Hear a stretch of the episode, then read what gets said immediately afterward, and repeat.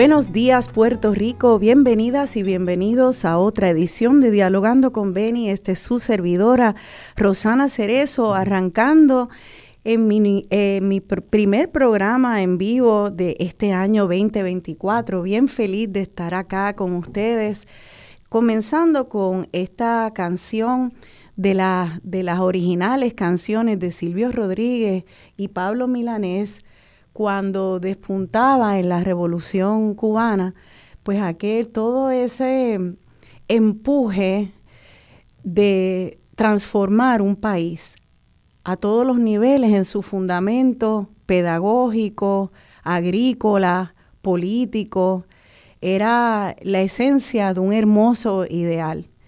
Y hoy no vamos a hablar de la revolución cubana, pero vamos a hablar, sí, de una esencia de de un ideal que también propone un cambio para Puerto Rico. Se hace de una manera muy distinta, eh, fuera de las instituciones. Empezó calladito, un movimiento muy calladito, eh, de manera contracorriente, fuera de las instituciones. De hecho, casi parecería que a pesar de las instituciones, sin ningún apoyo institucional, por lo menos en sus comienzos, vamos a ver cómo va ahora, y me refiero este movimiento que algunos le llaman de los neojíbaros, los nuevos jíbaros. Es un movimiento de jóvenes agrícolas que algunos sin tierra, eh, otros con tierras prestadas, otros con tierras heredadas, tierras propias, hay de todo.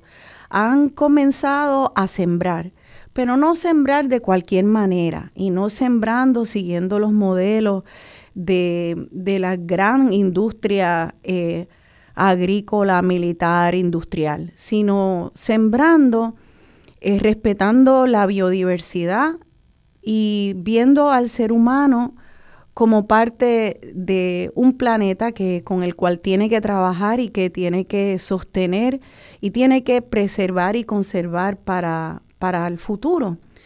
Ese movimiento agroecológico lo componen jóvenes, mujeres y hombres, mayormente gente joven en, en sus treinta y pico y se están uniendo también los más jóvenes. Eh, y una de las puntas de lanza de ese movimiento, desde que es un prácticamente un bebé, porque lo vi en video, es Ian Paganroy, eh, que es uno de nuestros colaboradores aquí en el programa y que está de nuevo hoy para hablar sobre lo que se ha convertido en este movimiento y eh, la, también eh, ahora, vamos a decir, formando como un pichón de una institución que se ha convertido el Josco Bravo. Así que bienvenido a Dialogando con Ben y Ia. Gracias, gracias Rosana y súper agradecido de estar aquí de nuevo. Qué bien, gracias por estar aquí. A mí me honra y creo que para mí el primer programa del año siempre es un programa especial. Una vez antes, un año, empecé el programa contigo y francamente yo empezaría todos los primeros programas del año hablando de agricultura y en particular de agricultura ecológica, porque si vamos a hablar de un fundamento para echar para adelante un país saludable, unos ciudadanos saludables, pues miren, la agricultura agroecológica es esa. Así que vamos a ver qué está pasando en esto. También tenemos a Samantha, Samantha Hussein Rivera. Y Samantha es una de las graduandas de la Escuela de Agroecología del Josco Bravo y ahora también colabora en la coordinación de estos programas. Bienvenida, Samantha. Gracias, bienvenida. Gracias por estar aquí. Pues vamos a empezar un momento contigo, Ian, a nivel personal, para ver cómo esta semilla creció en ti y lo, como algo individual y después se convirtió en algo, un movimiento colectivo o tú te uniste a un movimiento colectivo. Eh, como dice esta canción de Silvio con la cual comencé, es un semillero hecho con adoquines de vergüenza, piedra y lucero. Yo creo que, eso es lo que muchos de ustedes están defendiendo y tú eras bien pequeñito cuando empezaste a sentir esa inquietud. Yo vi un video tuyo que estabas levantándote antes de ir a la escuela para bregar allí en la tierra, en tu casa. ¿Cómo fue eso? Pues mira, eh, yo siempre digo que he tenido el privilegio de poder identificar mi pasión de vida, mi, mi, propósito, desde bien joven, ¿verdad? Tan joven como en la niñez, básicamente. Y obviamente todo eso pues fomentado y apoyado por mi familia y, por la historia de mi familia que, se fue a vivir al campo y, mi hermano y yo pues vivimos rodeados eh, de toda esa vida rural al menos, ¿verdad? Porque mis padres no se dedicaban a la agricultura, pero sí tenían una afinidad bien grande eh, con el ambiente, eh, con la agricultura, una conciencia bien fuerte de, de ambientalismo y de, y de autosustento y de sustentabilidad también. Así que yo crecí influenciado por todo eso y naturalmente creció en mí pues, esa pasión de, de, de, sembrar eh, ese amor por la naturaleza y obviamente pues en el proceso pues fue creciendo esa conciencia política que validaba la importancia entonces de la agricultura en, el desarrollo del país y lo que representa la agricultura eh, para el país que soñamos y que nos merecemos, ¿verdad? Y que ahorita hablando antes del programa, pues sí, te lo digo desde ahora, esto es un proyecto de país, del país que creemos que nos merecemos y el país que soñamos. Entonces, pues desde bien joven estuve, me inserté en diferentes organizaciones, como la Organización Boricua de Agricultura Ecológica, de la cual todavía soy parte, eh, de la Cooperativa Orgánica Madre Tierra. Así que pues me fui formando en esos círculos. Eh, y luego cuando llego a la universidad, pues, eh, pues sigo en, el activismo, en la militancia, por el desarrollo agrícola, no cualquier desarrollo agrícola, un desarrollo agrícola sustentable, entonces, pues de ahí es que viene la agroecología como propuesta principal para el desarrollo agrícola, como culminación de la sustentabilidad, ¿verdad? Porque tenemos una visión de desarrollo sustentable en todos los aspectos de la sociedad. Y pues no podemos pensar la agricultura de otra forma que no sea una agricultura sustentable y la expresión máxima de esa sustentabilidad agrícola, pues, la agroecología. Eh, siempre teniendo la agricultura como una gran herramienta de construcción ¿verdad? Una gran herramienta de construcción de ese país. Eh, que una crítica que hacemos, ¿verdad? Que incluso en movimientos progresistas, el país en general, los gobiernos, que necesariamente no nos representan como pueblo, pues han olvidado, incluso a propósito, la agricultura. La han desmantelado, incluso a propósito, la agricultura.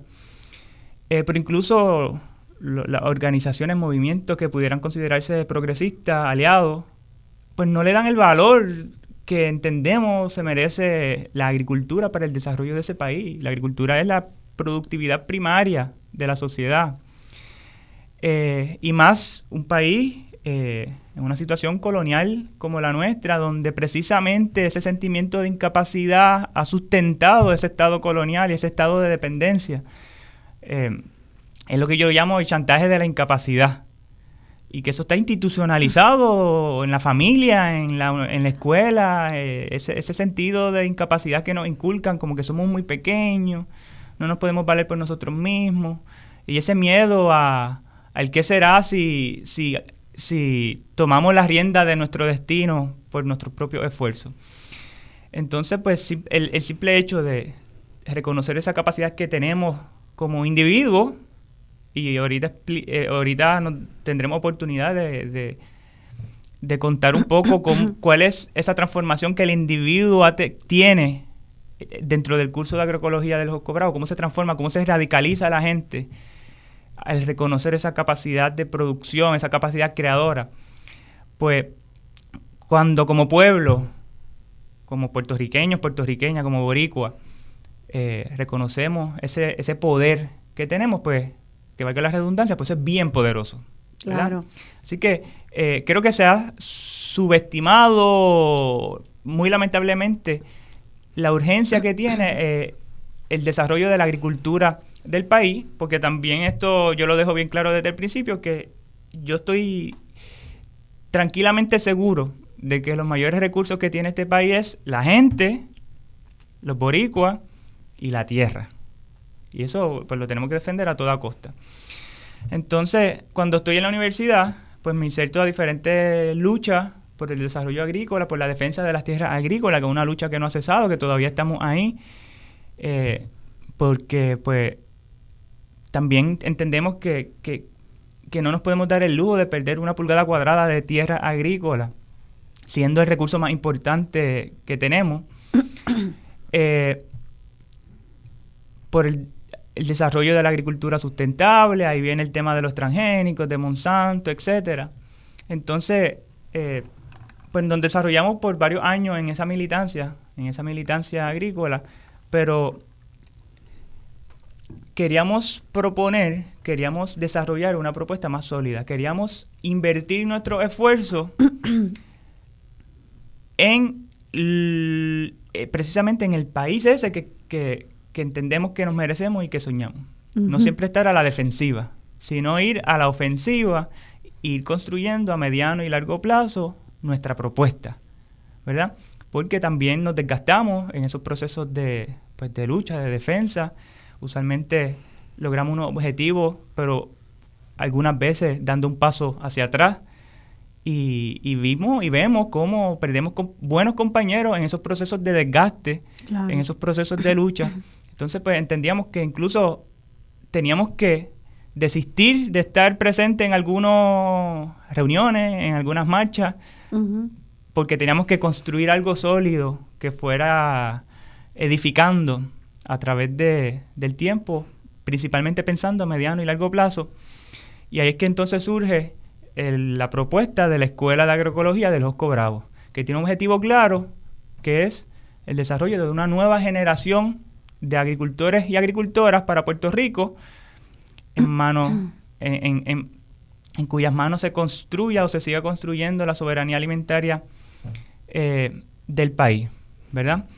Eh, y ya en un abrir y cerrar de ojos, pues llevamos básicamente 10, 11 años haciendo esto, haciendo esto. ¿Por qué?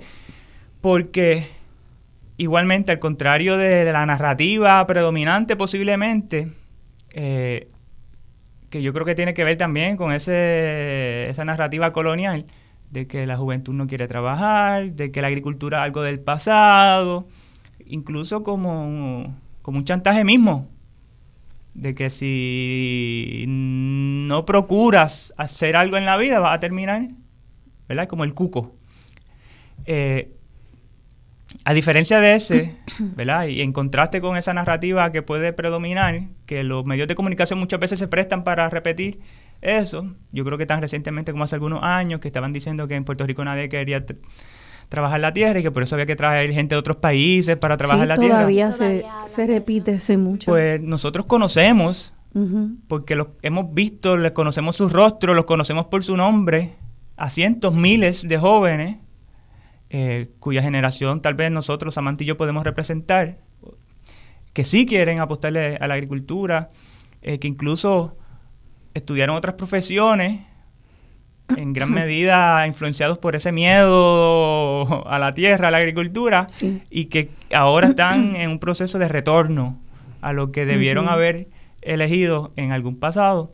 Eh, y ese es eh, el perfil de la gente que llega a la Escuela de Agroecología de los cobrados. Te pregunto, porque cuando he escuchado las noticias de fincas que tienen problemas reclutando tienden a ser fincas de monocultivo, por ejemplo, fincas de café o fincas solo de piña, ¿verdad? Monocultivo. ¿Será que entonces los jóvenes que están interesados en la agroecología no están buscando emplearse en estas fincas con los modelos tradicionales del capataz y, eh, el monocultivo? Eh, y están haciendo su propia, como sus propios empresarios, como una autogestión empresarial comunitaria. Pues mira, definitivamente, porque la agroecología propone muchas cosas diferentes, ¿verdad? Y nosotros creemos en la agricultura, pero no basado en un romanticismo del pasado agrícola de Puerto Rico, porque precisamente el pasado agrícola de Puerto Rico representó mucha explotación para, para nuestros abuelos, nuestros bisabuelos, y eso, eso, eso es incuestionable. Eh, y que ahí se explica bastante pues esa resistencia de, de, algunas de las generaciones a querer salir huyendo del campo porque el campo representaba explotación, al contrario. La agroecología propone eh, lo opuesto, propone dignidad para el que trabaja la tierra, así que eh, no se basa tampoco entonces en, esos modelos de explotación a, la, a, la, a, la, naturaleza y a la gente. Así que eh, pues hay muchas cosas que cambiar. Nosotros estamos planteando una propuesta de formación de nuevos agricultores y agricultoras, pero estructuralmente el país todavía hay mucho que hacer para que realmente se pueda desarrollar la agricultura. Y algo tan sencillo como que el que exista un salario mínimo agrícola diferente al salario mínimo normal, que es inferior, pues ya eso es insultante. Nada más con que exista eso, pues ya tú estás insultando a toda la gente que trabaja la tierra.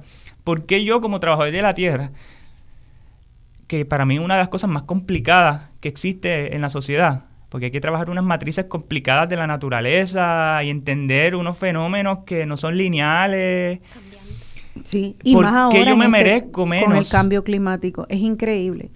Recompensa por mi trabajo que cualquier otra persona. ¿Y cuánto menos es ese salario mínimo? ¿Tú sabes por cuánto va eso ahora? Pues mira, eh, Oh, no tengo el número, fresco, pero, por ejemplo, cuando el salario mínimo era cinco y pico, el salario mínimo agrícola era cuatro y pico. Sí. Así que ahora mismo no sé por dónde irá.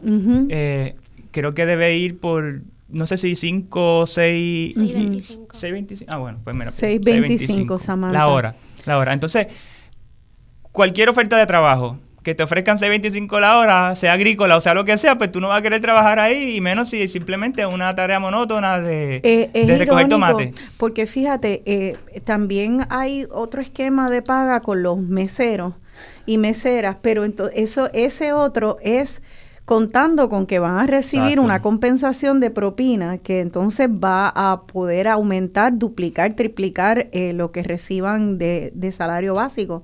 No así con una persona que recibe menos del mínimo, es sencillamente una manera del gobierno comunicar, si quieres entrar en esto, recibe este castigo. Eso no es un incentivo, eso no es un incentivo a la agricultura y al trabajo agrícola, es un castigo al trabajo agrícola. Eh, entonces, eh, bueno, tal vez estoy aquí saltando, ¿verdad? Perdona, pero me eh, eh, quisiera saber, o sea, la, la agricultura industrial militar está muy incentivada. La- se le incentiva dándole terrenos, a veces regalados a- o comprándolo a, a precio de carne a bomba. Este, se le incentiva dándole subsidios muy grandes para que nosotros podamos consumir comida lleno de pesticidas para de ahí a unos años acabar en centros de cáncer este, agonizando. Ese, ese dinero, ellos saben cómo incentivar la Y agricultura. cuando pasan fenómenos naturales, entonces están ahí para rescatarlo también. También cuando vienen los huracanes y todo, pues también reciben esas ayudas y eso. Tienen esa ayuda. Ok, eso, eso es importante también.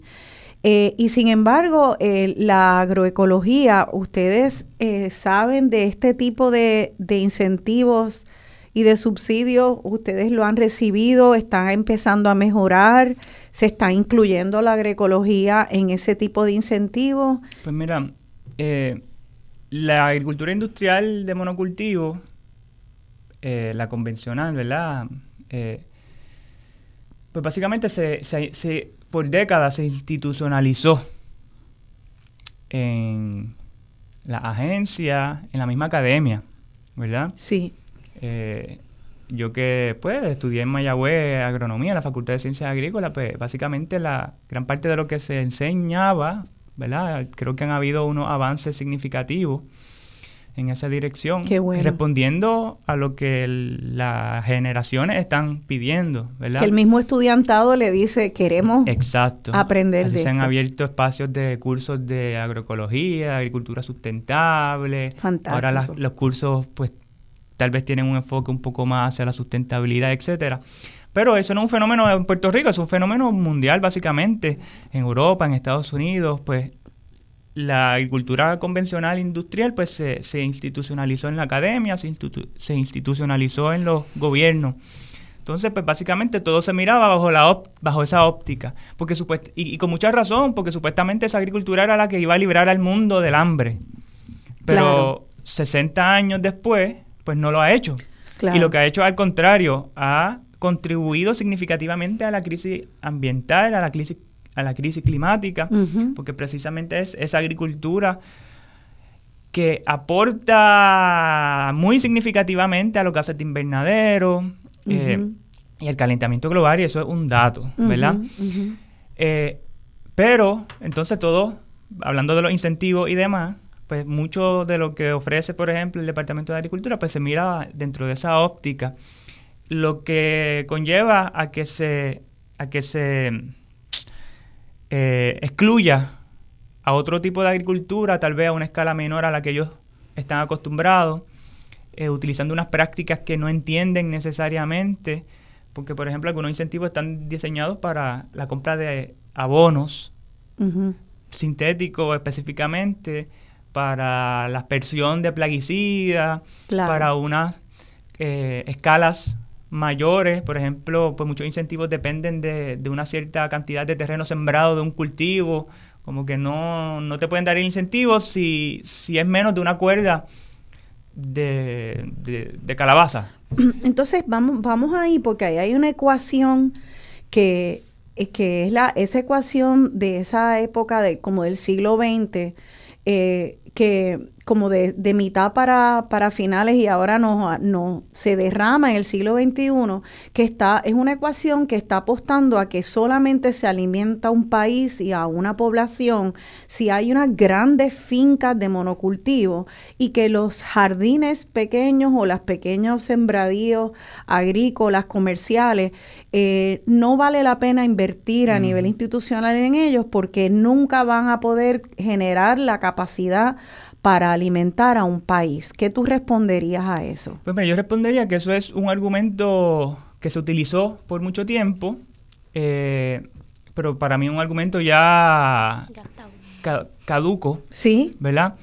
Gastado. ¿Y se ha comprobado que está obsoleto? Sí, absolutamente, definitivamente. ¿Cómo se ha comprobado bueno, eso? La, han habido muchos estudios científicos que han demostrado, ¿verdad? Que la pequeña agricultura, con integración ecológica, ¿verdad? Con conciencia de sustentabilidad, eh, es capaz de alimentar al mundo, ¿verdad? Eso está bastante bien establecido. O sea que en vez de un monocultivo bien grande, de, de una compañía, ponle lo que era Monsanto, que ya no se llama así, pues tener una multiplicidad de, de, de, negocios o empresas agrícolas. Sí, definitivo. Y no solamente eso, no solamente estudios que proyectan hacia el futuro como si toda la agricultura fuera así, sino que en la actualidad, en análisis amplio, se ha descubierto que quien, quienes realmente contribuyen principalmente a la alimentación, a la comida que le llega a la gente, a sus platos de comida en sus mesas, son los pequeños agricultores. Eso es importante. Los familiares de pequeña escala. Exacto los fincas familiares a pequeña escala, que siembran a pequeña escala. Viste, o sea que eso ya se han hecho estudios, se contabilizó todo y cuando sumaron y restaron, eh, son esas pequeñas fincas las que están alimentando a la mayor parte del mundo. o sea que están, se ha probado lo contrario a lo que se está invirtiendo. y no solamente que aportan en mayor medida a la alimentación del mundo, sino que son más eficientes produciendo. Muy bien. Por ejemplo, eh, creo que los números van con que el 25%, eh, el 75%, los pequeños agricultores sí. tienen el control sobre el 25% de los recursos productivos y producen el 75% de la comida.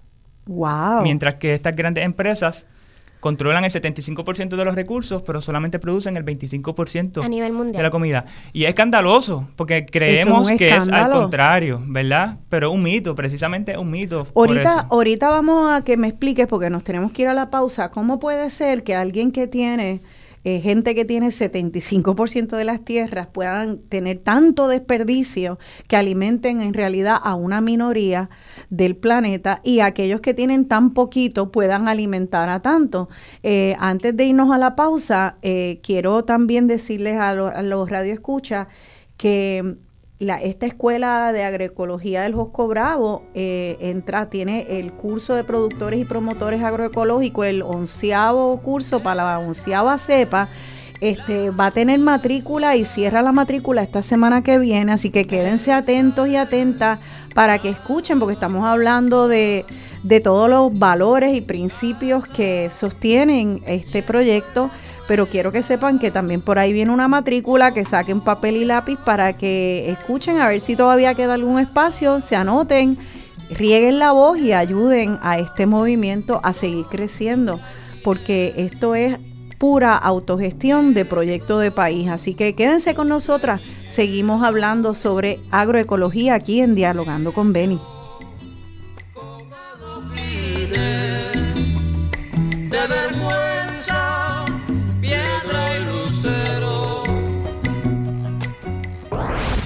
Isla 1320. Síguenos en Facebook y completa tu newsfeed de la programación en vivo y comenta y discute sobre los temas del día a día. Radio Isla 1320 en Facebook. Síguenos ya.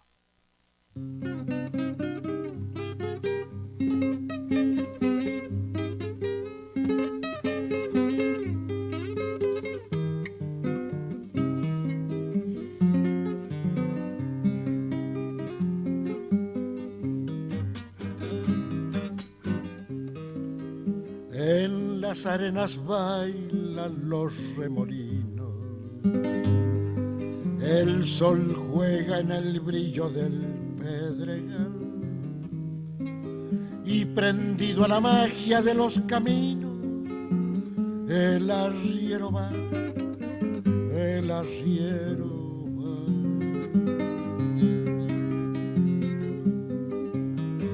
Es bandera de niebla su poncho al viento lo saludan las flautas del pajonal. Y animando a la tropa por esos cerros, el arriero va, el arriero va.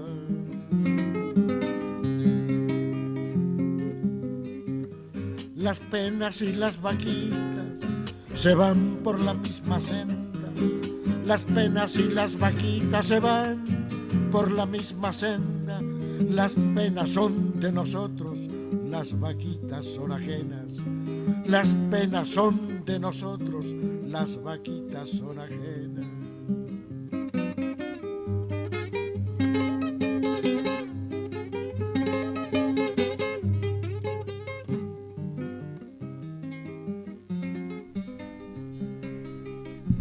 Aquí de vuelta dialogando con Benny, soy Rosana Cerezo y he estado dialogando con Ian Pagan Roy, eh, fundador de el proyecto Josco Bravo y también de la Escuela Agroecológica eh, del Josco Bravo. Esta canción, El Arriero va, de el icónico Atahualpa Yupanqui, habla sobre eh, este verso de las penas y las penas son de nosotros, las vaquitas son ajenas lo, la escogí porque habla de eso que estábamos mencionando, que en el siglo XX eh, a los jóvenes que querían entrar a la agricultura se les miraba como si fueran unos locos. Tú no sabes que lo que estás buscando es fuerte para el fondillo, estás buscando pobreza, estás buscando explotación, precisamente porque esa es esa e, es algo arquetípico a nivel mundial. Yo fui víctima de eso. De veras. Sí, obviamente tuve el apoyo de mi familia 100%,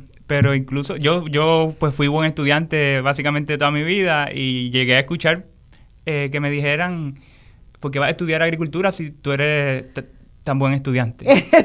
Imagínate. y yo, pero es que eso no tiene. Tú que, tienes tanto potencial, ¿cómo vas a desperdiciarlo? pero eso ha cambiado. Yo creo que, eso ha cambiado. Creo que ha habido un cambio significativo en corto tiempo, ¿verdad? Pensando en cómo la gente visualizaba y una conciencia creo que del pueblo también en la importancia del desarrollo agrícola. Yo creo que es un, uno de los consensos que hay en Puerto Rico.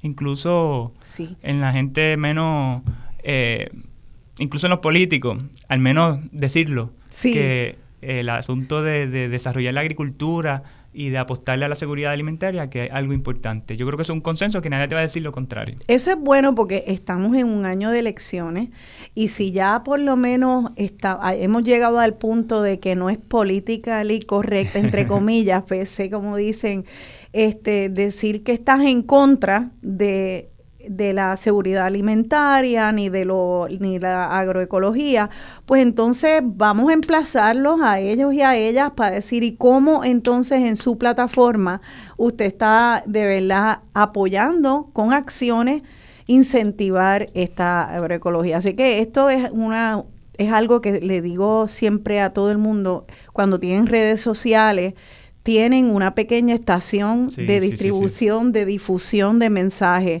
Este, así que aprovechar en este año y siempre estar hablando con la machaca de lo, de lo agroecología y, a estos candidatos. Y la prensa también tiene que poner. Y la prensa tiene que hacer estas preguntas. Porque no solamente podemos hablar de agricultura cuando hay una crisis y que, y que amenazan de que no viene un barco o que hay una guerra, entonces ahí es que le importa la agricultura. Nosotros lanzamos una convocatoria sobre eh, la lanzamos un comunicado de prensa sobre la apertura de la convocatoria de la Escuela de Agroecología y ningún medio reseñó.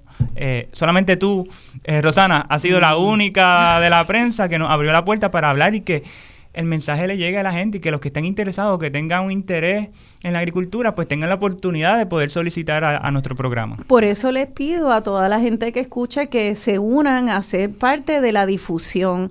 Y vamos a decir, vamos a, antes de seguir con la conversación interesante que estamos teniendo, vamos a dar la información de dónde la gente puede matricularse para el curso, porque la Escuela de Agroecología este, ya hace, esta vez va a ser su onceavo curso para entrenar, educar a personas a hacer esta agricultura, la parte técnica de cómo te acercas a la tierra, cómo bregas con plagas, cómo siembras, cómo combinas alimentos, todo eso.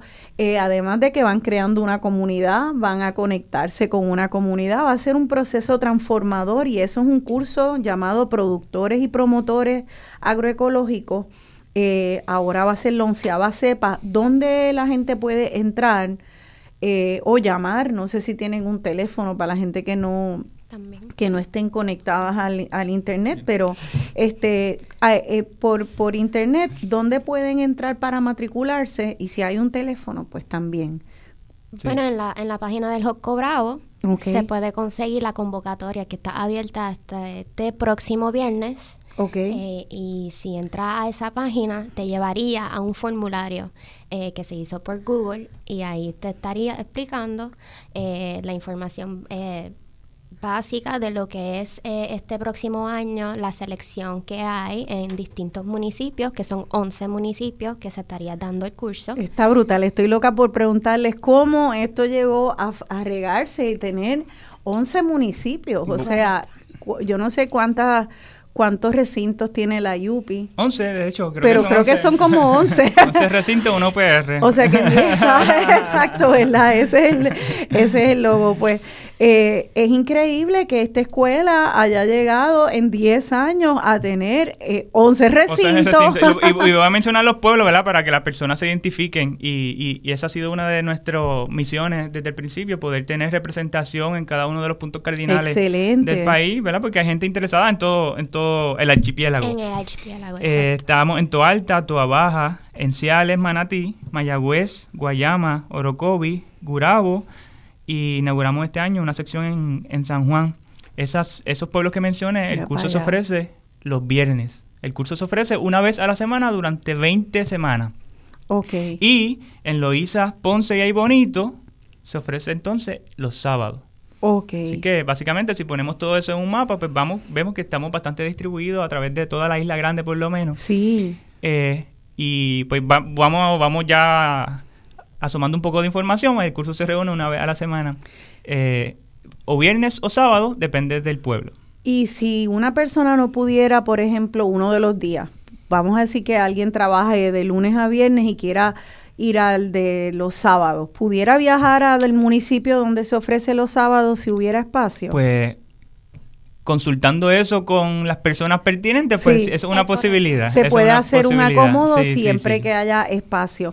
Eh, entonces, eh, es de es estos días que anuncias y cuántas horas al día es que se da el curso. Pues mira, quería mencionar que eh, el, el, enlace para la solicitud lo pueden encontrar en, en la página en Facebook del Proyecto Agroecológico El Josco Bravo, igualmente en Instagram. Ahí van a ver las publicaciones recientes. Eh, ahorita Samantha puede dar el correo electrónico de ella también, por si acaso pues le quieren, quieren escribir directamente sobre información. Pero entonces, como, como explicó Samantha, pues hay un enlace que, es, que es la forma de solicitar formalmente al curso. Y que te hace unas preguntas breves, creo que esa solicitud se puede llenar en 20, 25 minutos y se somete. Pero entonces hay un proceso de selección, ¿verdad? Que no es automático que uno solicita y va a ser escogido, sino que hay un proceso de selección, porque usualmente solicitan más personas de las que podemos acoger. Así que, pues, para bien o para mal, tenemos que pasar por un proceso de selección.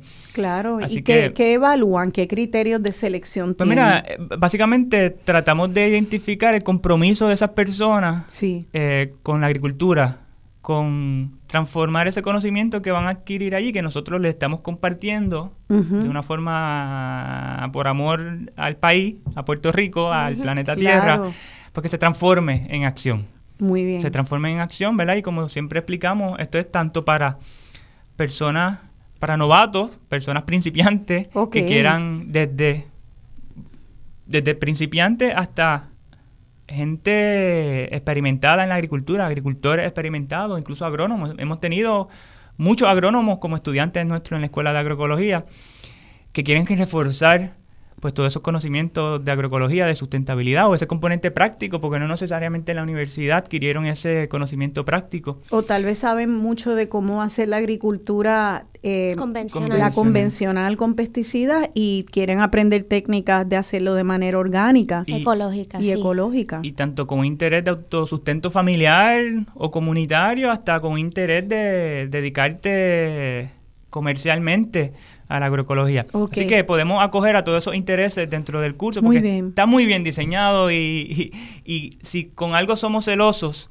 eh, en la Escuela de Agroecología del Josco Bravo es con la capacidad de los facilitadores y facilitadoras, de los maestros y maestras que se encargan de impartir el curso. Fantástico.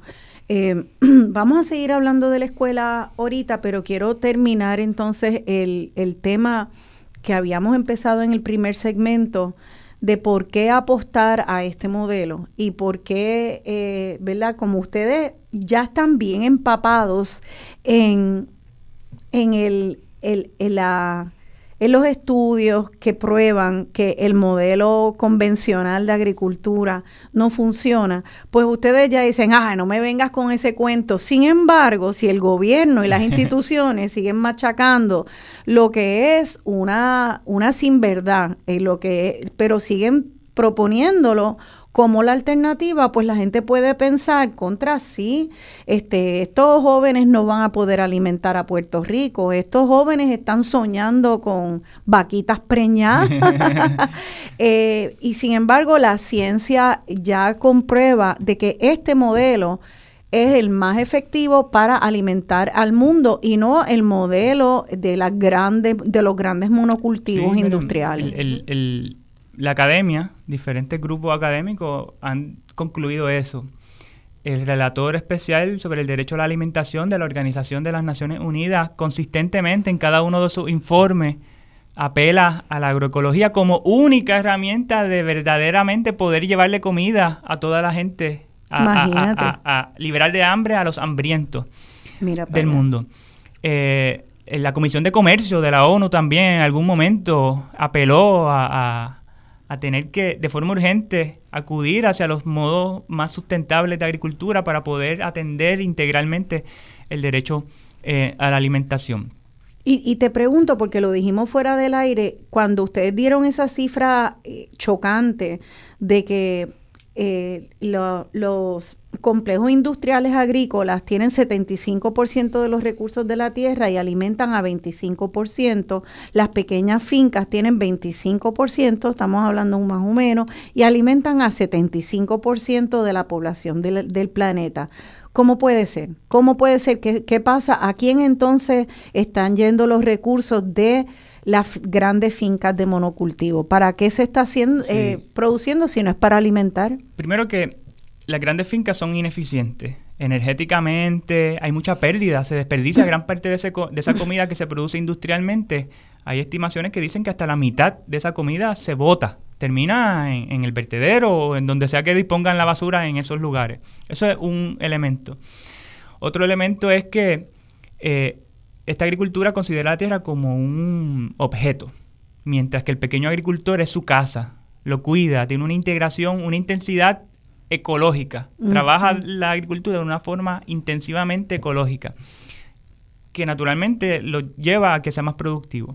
Yo me imagino, para, para hacer un paréntesis, antes de eso te pregunto, pues ¿será que entonces si tú ves la tierra como un objeto eh, y tú tienes que inundarla de plaguicida, con el costo que tenga a la fertilidad de ese terreno en el futuro, no te importa porque es cortoplacista tu mirada, este, eso te puede acabar haciendo este, más, mucho más ineficiente que alguien que con un mucho mimo, cuidado, conocimiento, atiende de manera ¿verdad? delicada, fina, con precisión, cualquier problema que tenga eh, para preservar la fertilidad de esa tierra podrá eh, podrá ser una de las podrá ser una de las diste en el clavo diste en el clavo ah, porque estaba especulando sí. Y, y no solamente eso sino que también muchas de esta agricultura de monocultivo de la gran escala eh, no produce comida que llega a nuestras mesas. Produce insumos industriales. Por ejemplo siembra maíz para producir biodiesel o bioetanol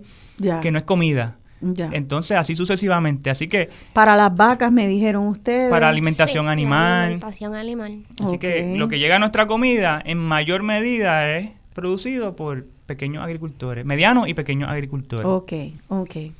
Bien, entonces, pues llegamos aquí a Puerto Rico al hecho de que pues ahora con el tiempo y en esta última década las instituciones académicas, el Colegio de Mayagüez, el Colegio eh, de, que diga, la Universidad de Puerto Rico en Utuado, eh, se han abierto y están desarrollando proyectos agroecológicos. Hay un cambio, la gente sabe que en realidad eso que ustedes están diciendo es la verdad.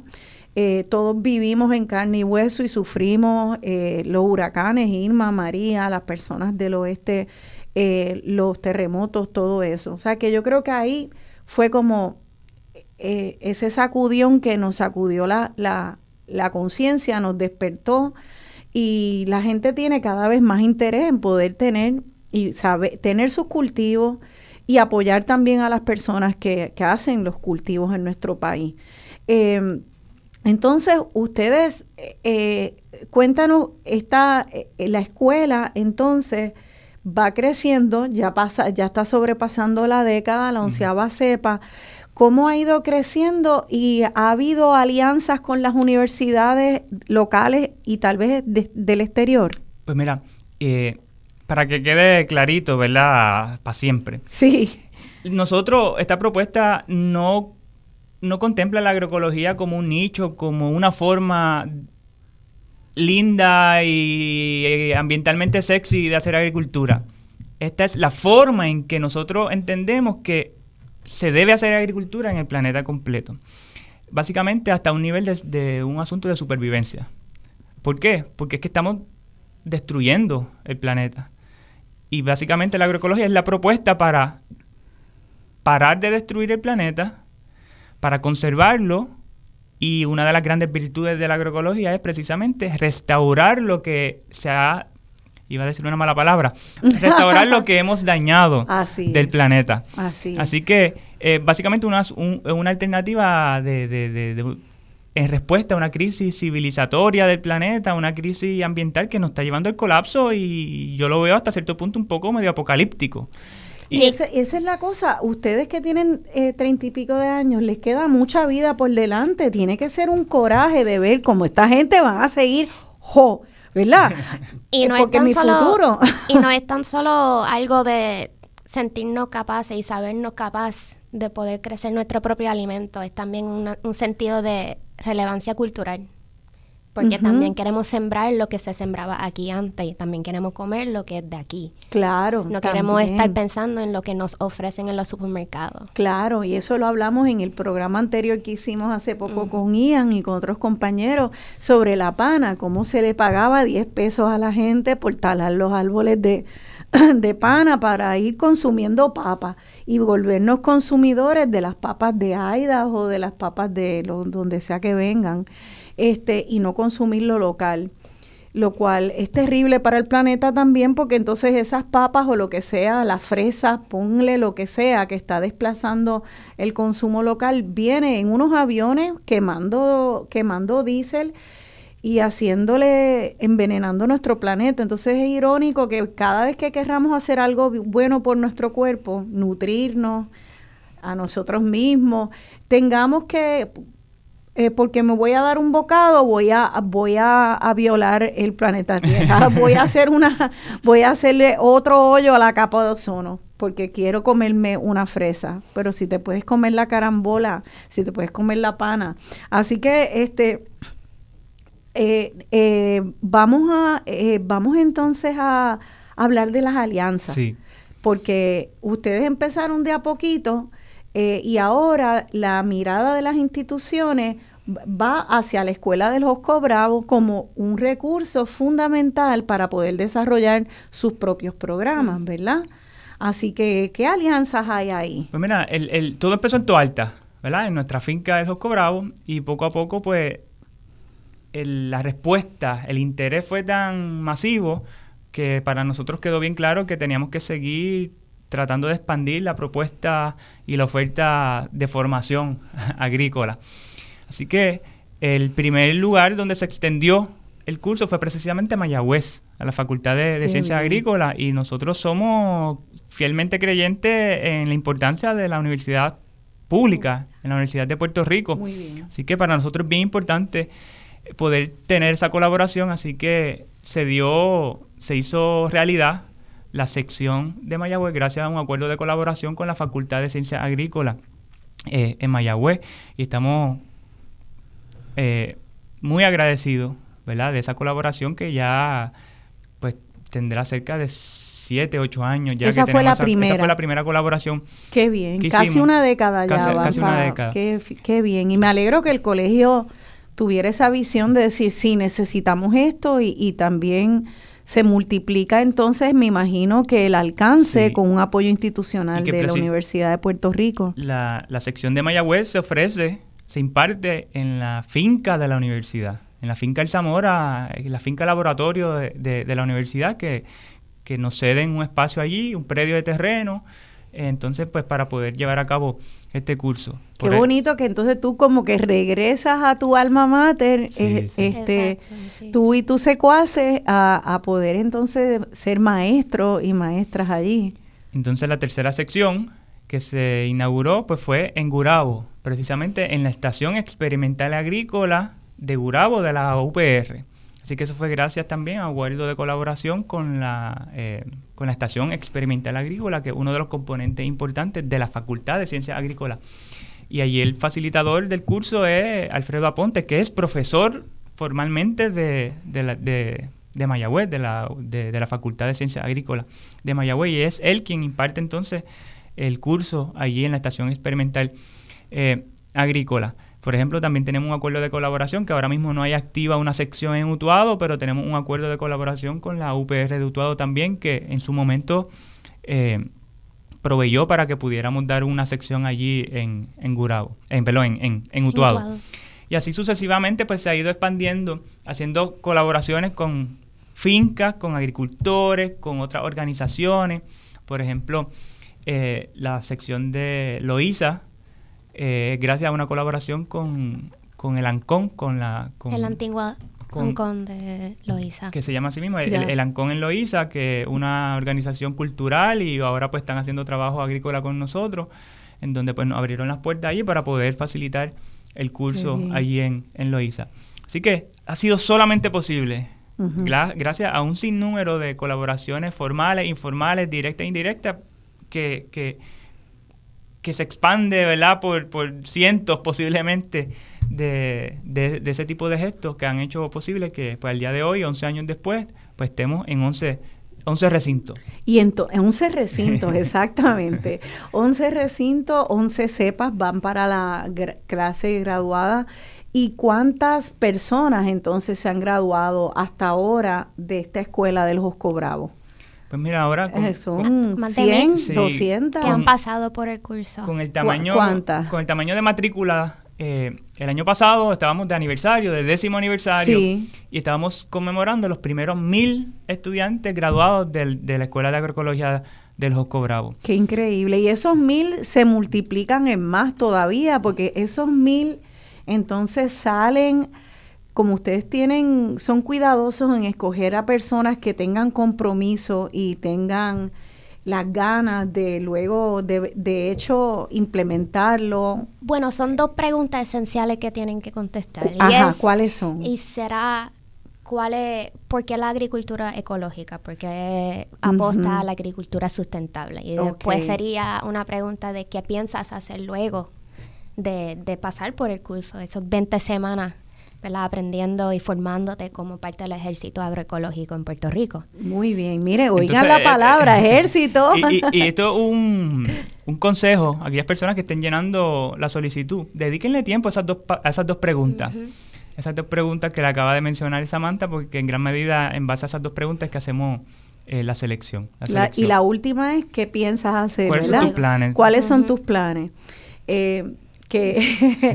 que, vimos que esos planes conllevan sacrificio. En la película de Seremos Dueñas de la Tierra, eh, vimos lo que, lo que puede implicar un, tener un sueño y un plan de estos en Puerto Rico, pero eh, eso muchas veces es cuando estás contando con el gobierno y lo que da esperanza de lo que ustedes están explicando es que de hecho se está formando una comunidad de, de, centenares de personas que están brindando apoyo, que tienen recursos, que tienen apoyos institucionales en la universidad pública y fuera. Vi también que acaban de visitarlo de, del Winter Institute de, Harvard.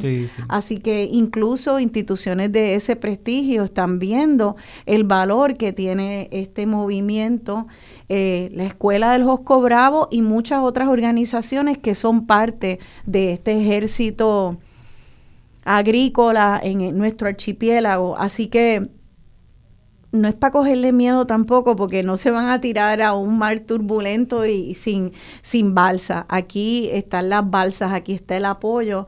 Es una comunidad que, que ya lleva más de una década entonces formándose eh, para los sanjuaneros y sanjuaneras como yo, no se olviden, miren, este año está en San Juan, en la Fundación Luis Muñoz Marín, los viernes.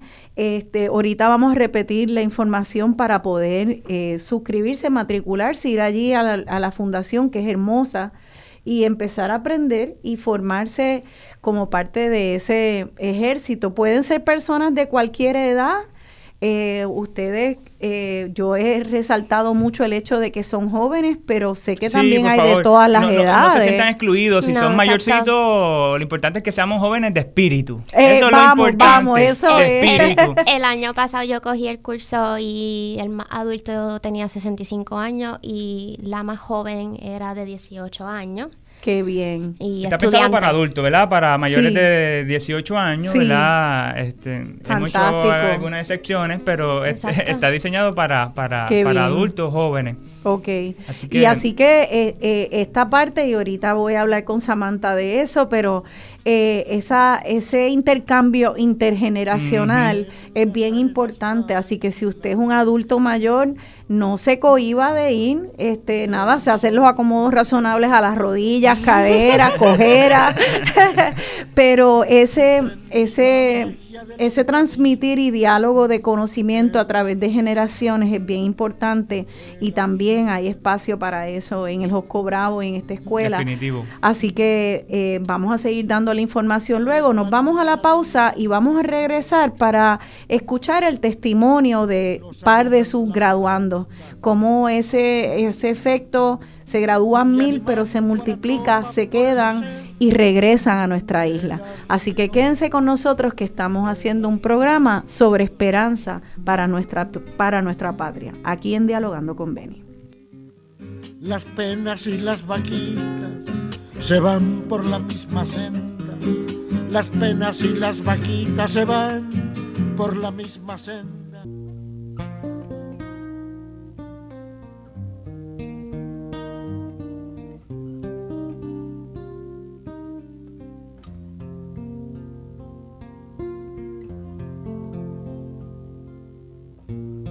Estar bien con mis hermanos, de norte a sur al fin del mundo, saber oír y dar mis manos,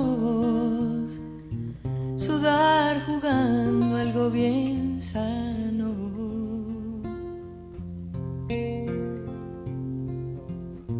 Todos aquí somos humanos, que más me da el color, la raza.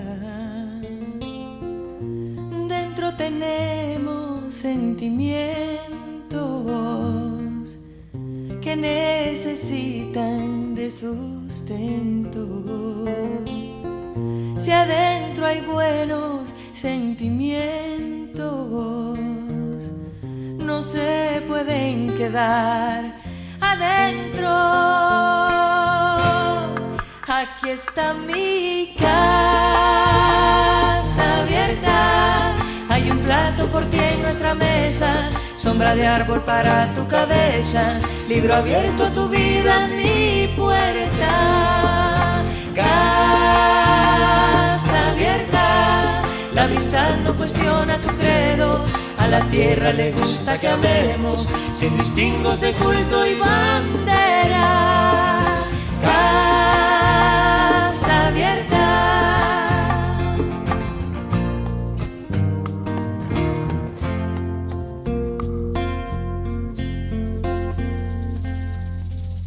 Quisiera darte buena suerte y ser tu amigo la muerte la distancia no me entuma y la amistad no se consuma. Aquí de vuelta dialogando con Beni, soy Rosana Cerezo y estoy dialogando con Ian Pagan Roy y Samantha José Rivera eh, sobre eh, la Escuela de Agroecología del Josco Bravo, esa canción Casa Abierta de Guardabarranco habla sobre un proyecto de una gran familia con una casa abierta donde hay un plato para todo el mundo, donde hay un jardín, una mesa. Eh, el Josco Bravo eh, se ha convertido en eso, una casa abierta, y está invitando en su casa abierta a que entremos a educarnos a cómo se hace una familia con respeto, eh, con trabajo, con sacrificio, con disciplina son muchas las reglas de cómo vivir en esa casa abierta de una manera digna. Y allí en esa escuela pues se enseña muchas técnicas, pero también pues se crea comunidad y se respiran unos valores. Eh, antes de hablar, pasar a hablar con Samantha José, una de sus graduandas, que es parte de la diáspora que regresó a Puerto Rico con ese sueño de, de, conectarse nuevamente con la patria de su madre y ahora también su patria.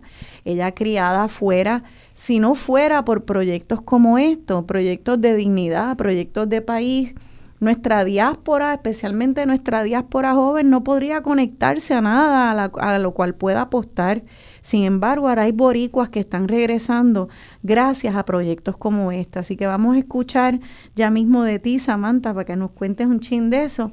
pero quiero eh, eh, terminar el tema de la escuela y sus logros hasta ahora en esta primera década, este, con algunas estadísticas que estabas compartiendo, Ian, eh, sobre, sobre los graduandos. Los primeros 10 años van a una velocidad, pero los próximos 10 años van a ir a otra. Cuéntanos. y nosotros hacemos esto en serio, porque creemos que estamos porque estamos construyendo la soberanía alimentaria del país ante una ausencia institucional, ante una oferta, ante la ausencia de una oferta institucional de que forme nuevos agricultores y agricultoras para el país y le estamos entregando al país porque amamos profundamente a Puerto Rico. Esto surge de nuestro amor, de nuestro profundo amor por Puerto Rico, lo mejor de nuestra juventud, porque entendemos, como dice un amigo, que la agricultura no lo es todo, pero sin la agricultura no hay nada. Mira qué bien. Y en la construcción de ese Puerto Rico que, no, que soñamos y nos merecemos. Eh, en los primeros 10 años, o sea, el, llegar a los primer, a los primeros mil graduados nos tomó 10 años, ¿verdad? Porque fue un proceso escalonado. Claro, estás empezando de cero. Con una sola sección y se fue multiplicando al ritmo actual, vamos a alcanzar los próximos mil graduados de la Escuela de Agroecología en cuatro años. Menos de la mitad del tiempo. Menos de la mitad del tiempo, porque ahora mismo nuestra capacidad actual es de 250 estudiantes eh, anuales. Y nosotros haciendo unas estimaciones para ver el impacto en nuestra escala de recursos y en nuestra escala de tiempo real de nuestras vidas. Por ejemplo, eh, pudiéramos sustituir todas las importaciones que actualmente recibe Puerto Rico, o sea, todas las, todo el, toda la comida que entra a Puerto Rico de hortalizas, todas las hortalizas que se traen a Puerto Rico de otros países, se pudieran producir localmente con técnicas y rendimiento agroecológico en cerca de 12.000 cuerdas de terreno. Pero si nos ponemos un poco más creativos, eso es básicamente lo mismo que 2.500 fincas de 5 cuerdas cada una. Así que esa es nuestra visión también de desarrollo agrícola para el país, un mosaico, lo describimos como un mosaico de, proyectos productivos. Así que en 2.500 fincas, de cinco cuerdas cada una. Cinco cuerdas es una finca bien manejable. Es una finca manejable. Se considera una finca pequeña en Se términos de la empresa agrícola. Podemos producir todas las hortalizas que hoy día importamos del exterior. Imagínate, cuando hablas de hortalizas... Y, ya graduamos mil. estudiantes, ¿verdad? Increíble. Y que eso no, pues, no, es, no es lineal, no es completamente directo, no son mil nuevos agricultores, pudieran ser mucho más, y eso es algo que hay que hablar, porque estoy seguro que más de la mitad de los estudiantes que se gradúan de la escuela sí. no han podido continuar produciendo comida porque no tienen tierra. Y el asunto de la tierra en Puerto Rico ahora mismo está bien complicado. Así que eso es algo que tenemos que resolver como país y que si realmente queremos eh, desarrollar la agricultura. Eso es una de las preguntas a las personas en este año electoral. O sea, ¿qué pasa aquí con las tierras? ¿Se van a dar tierras para fincas solares? ¿Se van a dar incentivos a personas que tienen la capacidad este, para, para promover la, para, para la, agricultura, pero no tienen tierra. Mira, se le pueden dar en préstamos, se pueden dar en unos alquileres que sean sustentables, hay, accesibles, ¿verdad? Accesibles para, para los agricultores. Y que quede claro, porque eso pudiera confundir a la gente. En Puerto Rico hay tierras suficientes. Correcto. Lo que pasa es que no están en las manos adecuadas. Exacto, o sea que habría que hacer un reajuste de, de, de las tierras y tirar otra vez los dominos. Estoy aquí sacando, si tenemos 78 municipios y nos hacen falta este 2.500 fincas, eso sería 32 fincas por municipio. Mira, para 32 fincas, vamos a decir que cada municipio tuviera una finca de estas de cinco cuerdas, eh, 32 finquitas.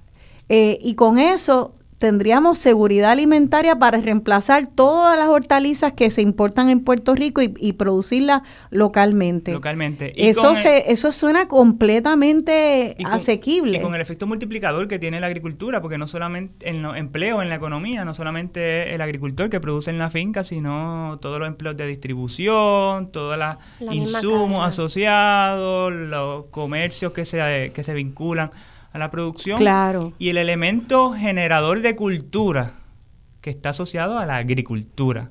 ¿verdad? Que no solamente es producir comida, sino que hay un elemento cultural completo.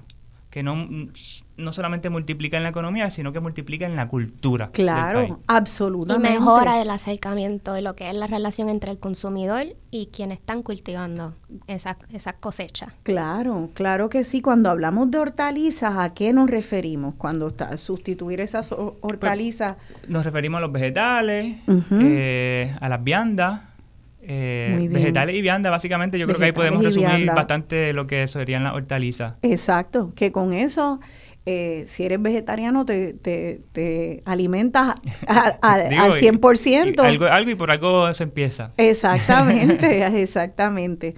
Perfecto, pues este eso si eso no es un proyecto de país, pues que me vengan a decir a mí que es un proyecto de país. Son, ustedes eh, se han juntado, han hecho alianzas, han ido construyendo poco a poco, lo están haciendo de una manera metódica. Eh, tienen entonces un curso eh, donde ofrecen las herramientas tecnológicas para hacer agricultura ecológica, pero también se abre un mundo a una cultura de, la, de este Puerto Rico agrícola, este Puerto Rico comunitario. Te pregunto entonces, Samantha, para eh, llegar a donde ti. Y ahorita vamos a incluir a otro de los graduandos, a Leonardo Lavoy, que ya mismo lo vamos a llamar por teléfono. Creo que ya lo tenemos, así que ahorita lo incluimos en la conversación. Pues Samantha, este, ¿dónde te criaste tú y de dónde son tus padres? Pues sí, este, buen día a todos. Yo soy Samantha y yo nací en Nueva York, en el Bronx, de hecho. Ahí es donde coincidieron mis padres. Mami es nacida y criada en Yauco, Sierra Alta en Yauco, y mi padre es de Trinidad y Tobago, la última isla de las Antillas Menores. Mira para allá. Y entonces tú naciste en el Bronx de mamá de, de mamá yaucana, papá de Trinidad Tobago. Correcto. Tú eres como que la, la, heredera de las Antillas. Me digo una manta antillana, porque cojo desde los menores hasta los Hasta las mayores, qué bonita.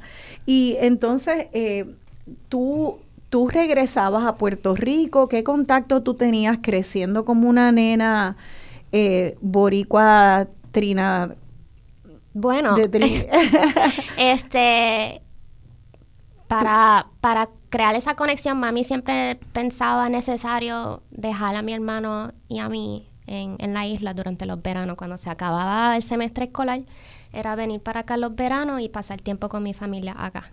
Y ahí eran mis tías y mis primos y siempre era andar juntos esos meses de verano y estar acá en Puerto Rico donde actualmente empezó a, a crecer mi amor por no tan solo Puerto Rico, pero estar en el Caribe, estar acá donde se sentía muy muy familiar, muy muy dentro de mí, la, la, comodidad que tengo estando en el Caribe, sí. que es muy diferente a como yo me sentía siempre cuando nena en, en Estados Unidos, en el noreste de Estados Unidos. En el noreste de Estados Unidos. Y entonces, ¿estudiaste universidad por allá en Estados Unidos? Pues comencé un semestre universitario, después de eso eh, decidí solicitar a la UPI Mira para allá. Y me aceptaron y entonces hice mi carrera universitaria en, en la UPI. Qué fantástico.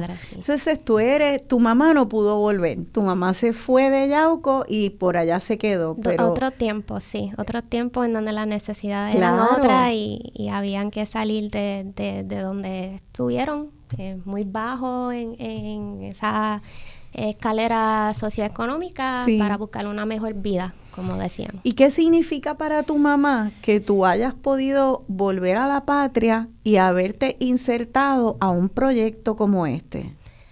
Fue, fue eh, muchas preguntas al principio. Me imagino. En, en por qué pero tenía también los temores que muchos otros padres como ella tuvo que salir de Yauco que también es un pueblo Sí, y del campo también. Y del campo, probablemente por, por ese otro modelo explotador donde pues eh, se explotaba a los campesinos o se iba se iba desmantelando el sistema agrícola, la gente se quedaban sin producción y se tenían que ir. O sea que ella tenía preocupación. Muchas preocupaciones, este, y ambos lados de mi familia practicaban la agricultura. Allá en Trinidad eh, mis bisabuelos tenían pequeños rumiantes y acá mi familia trabajaban en cafetales. eh, en, Yauco. Así que la, agricultura es súper presente, pero desde una perspectiva explotador y que no, no dejaba mucha remuneración en, en poder sostener una familia de, de tres, cuatro crías. Así que sí, era, era algo que se cuestionaba porque viniendo desde esta generación eh, eh, preguntando por qué la agricultura y más bien porque una agricultura de la que practico y, soy parte de, que es la agroecología. Eh, ¿Qué le contestaste? bueno, no le digo nada, le, muestro, le muestro. Así ah, con acciones. Le muestro. ¿Y qué le has podido mostrar? Bueno, dentro de todo mi compromiso, creo que parte de esto es también una, un camino de sanación, de mucha sanación, de traumas generacionales también. La, la agroecología te permite acercarte a la tierra y no tanto sanarte a ti, ¿verdad? No tanto sanar solamente la tierra, pero estás sanando también algo muy dentro de, mí. De ti, de, tu familia, de esa narrativa de que acercarte a la tierra eh, eh, es equivalente a pobreza y a sufrimiento y a carencia, eh, a desplazamiento social, a un poco un estigma como de que no tienes tanto valor como una persona que escoja otra carrera en esta comunidad tú sientes que has podido eh, transformar esa idea de la agricultora?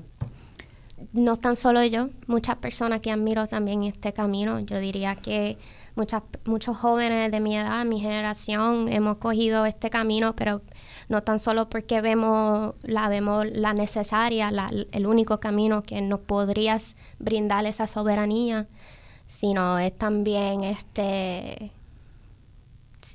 sí el único camino el único camino así lo veo. O sea que, que, que estás estás como un karma que había familiar de, de que la agricultura nos, nos oprime pues ahora estás volviendo a la tierra, haciendo las paces con la tierra y entendiendo que no, si se hace bien, no, no solo nos oprime, sino que es la única solución. es la única solución y es donde más he encontrado el significado de lo que es estar y ser en comunidad. Esto entonces para mí, pensando aquí, es como el verdadero villancico yaucano. que tanto idealizamos ese villancico yaucano de ese niñito que lleva el café, pues en realidad sabemos que ese café se hacía con la explotación de mucha gente, la explotación particularmente de la familia de tu mamá también, que fue lo que eh, pues empujó a tantos de nuestros boricas, boricuas afuera y ahora una hija de Yauco regresa. regresa y te insertas a esta comunidad y eres ahora una de las coordinadoras de esta escuela. Apoyo, apoyo en coordinaciones eh, a IAN, al Instituto de Agroecología, eh, a Katia Aviles y nuestro equipo, nuestra comunidad de trabajo. Así que sí, este, me, me siento muy afortunada bendecida de conocer a esta gente que están haciendo el verdadero cambio. Qué fantástico, pues nada, este, nuestras hijas y nuestros hijos regresan al terruño eh, a, hacer, a formar parte de este ejército. Eh, tenemos a otro graduando en línea a quien le tengo que pedir disculpas antes de, saludarlo porque le cambié el nombre en el, en el anuncio del programa y dije que se llamaba Lorenzo, él se llama Leonardo, él se llama Leonardo Lavoy y él también es un graduando de de la Escuela de Agroecología, entiendo, y ahora colaborador también y próximamente eh, creo que va a ser uno de los facilitadores. facilitador en Ay Bonito, correcto. De Ay Bonito, así que Leonardo Lavoy González eh, lo tenemos en línea. Buenos días, Leonardo. Saludos, buenos días, buenos días a todos. Samantha, Jan, este, Rosana, saludos. Saludos, Leonardo. No, pasa nada, no pasa nada tampoco con lo del nombre. Ay, sí, perdona.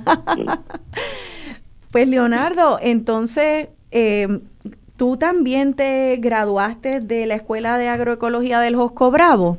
Eso es correcto. En el 2017 formé parte de la cuarta uh. cepa del Josco y pues sí, nos, nos graduamos allí en el, en el 2017. ¿En qué mes?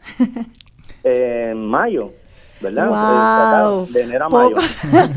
Poco, sabías tú que se iba a ser un parteaguas ese año, ¿no?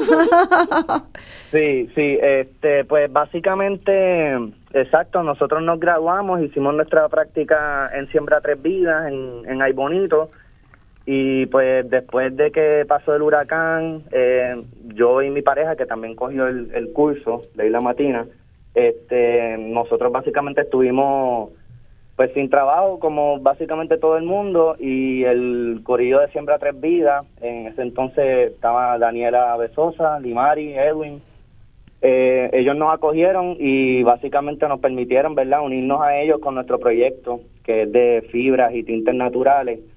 Eh, ya a partir de, del 2018 estamos trabajando juntos. O sea que, que después de María, Ustedes pudieron hacer esa alianza con Daniela Besosa de Siembra Tres Vidas y... Y Edwin eh, Rosario, que actualmente sigue con nosotros. Qué fantástico. Finalmente pudieron conseguir un, una finca propia y echar para adelante ese proyecto. Pues nosotros ahora mismo estamos alquilando este una ¿verdad? la finca al fideicomiso de conservación en Ay Bonito, en los terrenos del Cañón San Cristóbal. Eh, y estamos trabajando ahí eh, por ahora y la relación ha sido súper buena y pues la, la, la visualización verdad es que pues vamos a seguir trabajando aquí. Qué bien. Y entonces hay, hay que eh, destacar el fideicomiso de conservación de que eh, que es bueno que haya cedido y alquilado esas, esas tierras. Eh, ojalá que eso se pueda ampliar. No sé si ahí hay un potencial aliado gubernamental. Es, el tipo de, dinámicas que hay que seguir explorando, ¿verdad? Porque eh, ¿verdad? En, una, en, una nueva visión de conservación ecológica, que no solamente es poner una verja y no dejar entrar a nadie, sino que poder, que, es compatible la actividad humana siempre y cuando pues sea consciente como es la agroecología. Claro. Porque precisamente en, en la finca agroecológica se cumplen las mismas funciones ecológicas que un bosque natural protegido completamente. Así que si en esa visión ecológica estamos buscando funciones ecológicas, pues con una finca agroecológica posiblemente se consiguen las mismas o incluso hasta, tal vez hasta más funciones ecológicas. claro que Así que nada, es seguir potenciando ese tipo de, oportunidades y dinámicas. Eso es bien importante, cuanto más alegro y, y ojalá que sí, que se vaya expandiendo estas alianzas con el fideicomiso de, conservación. Entonces, ¿cómo se llama? Nombraron la finca de ustedes, Leonardo, y explícanos la producción de, pigmentos, me dijiste. Sí, mira, nosotros básicamente somos dos fincas en el mismo espacio. Se llama Trama y Tres Vidas el proyecto. Este, Tres Vidas lleva funcionando este por varios años desde el principio, ¿verdad? De, de, del 2000, la primera década del 2000 eh, Tres Vidas se ocupa, ¿verdad?, de, atender lo que es la, inseguridad alimentaria. Crecemos un sinnúmero de vegetales alrededor de todo el año, este, y vianda. Este, yo creo que nosotros lo hemos contabilizado, ahora mismo no tengo el número, pero son sobre 30 diferentes variedades que tenemos este, en ciertos momentos eh, durante el año. Y Trama, que crece fibras y tintes naturales, ¿verdad? Y se ocupa de lo que nosotros hemos llamado la, soberanía material, ¿verdad? que es ocuparnos este, de producir también eh, nuestros materiales culturales, ah, eh, ya sean maderas para cabo, este, eh, tintes, fibras y, y esponjas, o sea, es es bien grande. Explícame, explícame esos tintes, eh, qué usos tienen y esas fibras, qué usos tienes, quiénes te compran. Eh, pues mira, básicamente eh, ahora mismo es un proyecto educativo, nos compran personas, nos han comprado artistas, casi siempre es la, la, la, ¿verdad? La, la, ¿cómo se dice? La comunidad artística que más no, nos atiende, nosotros atendemos. sí Y como que, ¿qué, tintes? ¿De dónde tú cosechas los tintes? Porque dices que son tintes vegetales. De flores, de flores, diferentes tipos de flores y también crecemos una planta que se llama índigo. Este, tenemos cuatro variedades de índigo en la, en la finca y lo procesamos y hacemos el azul. Y de fibras, básicamente, nosotros trabajamos fibra, eh, ahora mismo tenemos algodón principalmente, diferentes variedades de algodón. Sí. Eh, y también tengo que mencionar eh, la compañera de Beatriz Lizardi, ¿verdad? Que es hilandera.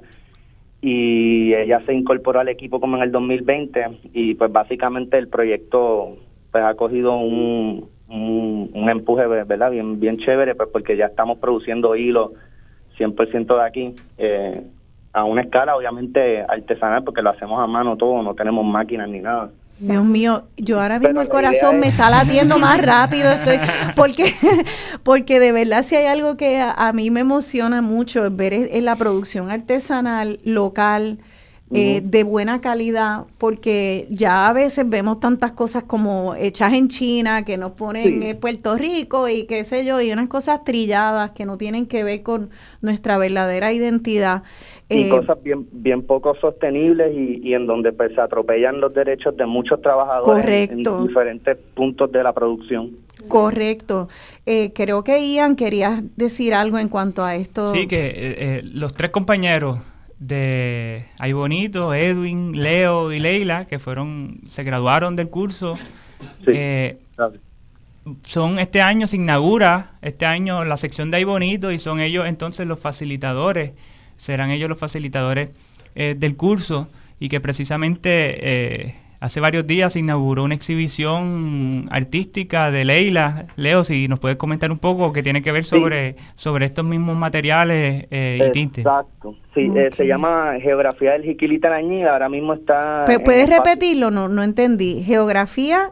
Del Jiquilite Alañil, disculpa. Geografía del Jiquilite Alañil es una muestra de trabajo del trabajo que ha realizado Leila Matina, este, trabajando cuatro variedades de índigo eh, y básicamente, ¿verdad? Es una muestra artística del trabajo que hemos llevado, llevamos haciendo desde el 2018. Y es, ese nombre, Jiquirite, Alañil. Jiquirite es el nombre que se recogió en voces indígenas de, de esta planta, este y es el nombre básicamente eh, que nuestros pueblos originarios, ¿verdad? Utilizaban para referirse, ¿verdad? Para identificar esta planta y el añil es ya el, el, color azul, como quien dice, el que es el color que tú sacas, una, como si fuese una, una piedrita. Sí, el añil es ese color, exacto, como ese azul marino bien profundo. Esa, travesía del jiquilite al añil. Leo, ¿y dónde que está disponible la exhibición? Eh, la exhibición va a estar en pública, en espacio público en Santurce hasta el 9 de marzo. Hasta el 9 de marzo. Eh, estoy entrando a la página y otra vez tu tu. Porque es bien emocionante ver esto, ver, eh, ver el producto como nos decían Ian y Samantha, de que esta agroecología se multiplica en sensibilidad y en salud. Eh, no es nada más eh, comer sano, para tener nuestros cuerpos sanos, para tener sanas a nuestras familias, a nuestras hijas, a nuestras abuelas, abuelos. No es no solo eso, es también tener el espíritu, el alma alegre y sana con la producción eh, de productos locales sensibles que rescatan hasta vocablos de nuestros antepasados, porque respeta a nuestros antepasados. Quédense con nosotros, estamos hablando de agroecología de proyecto de país, de chulería y espiritualidad aquí en Dialogando con Beni. Hay un plato por ti en nuestra mesa, sombra de árbol para tu cabeza, libro abierto a tu vida, mi puerta.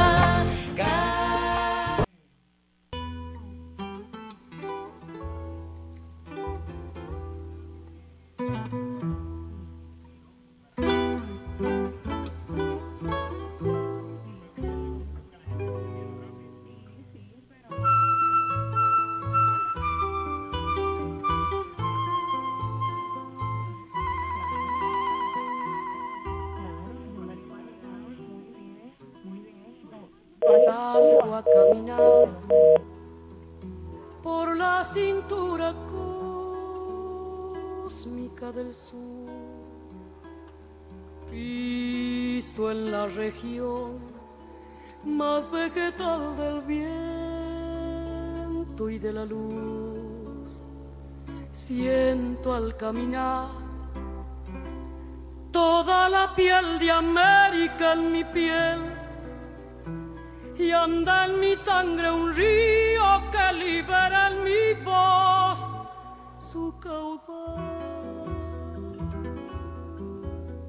Sol de Alto Perú, rostro Bolivia estaño y soledad, un verde Brasil besa mi Chile cofre y mineral, estuvo desde el sur hacia la entraña América y total, pura raíz de un grito destinado a crecer y a estallar.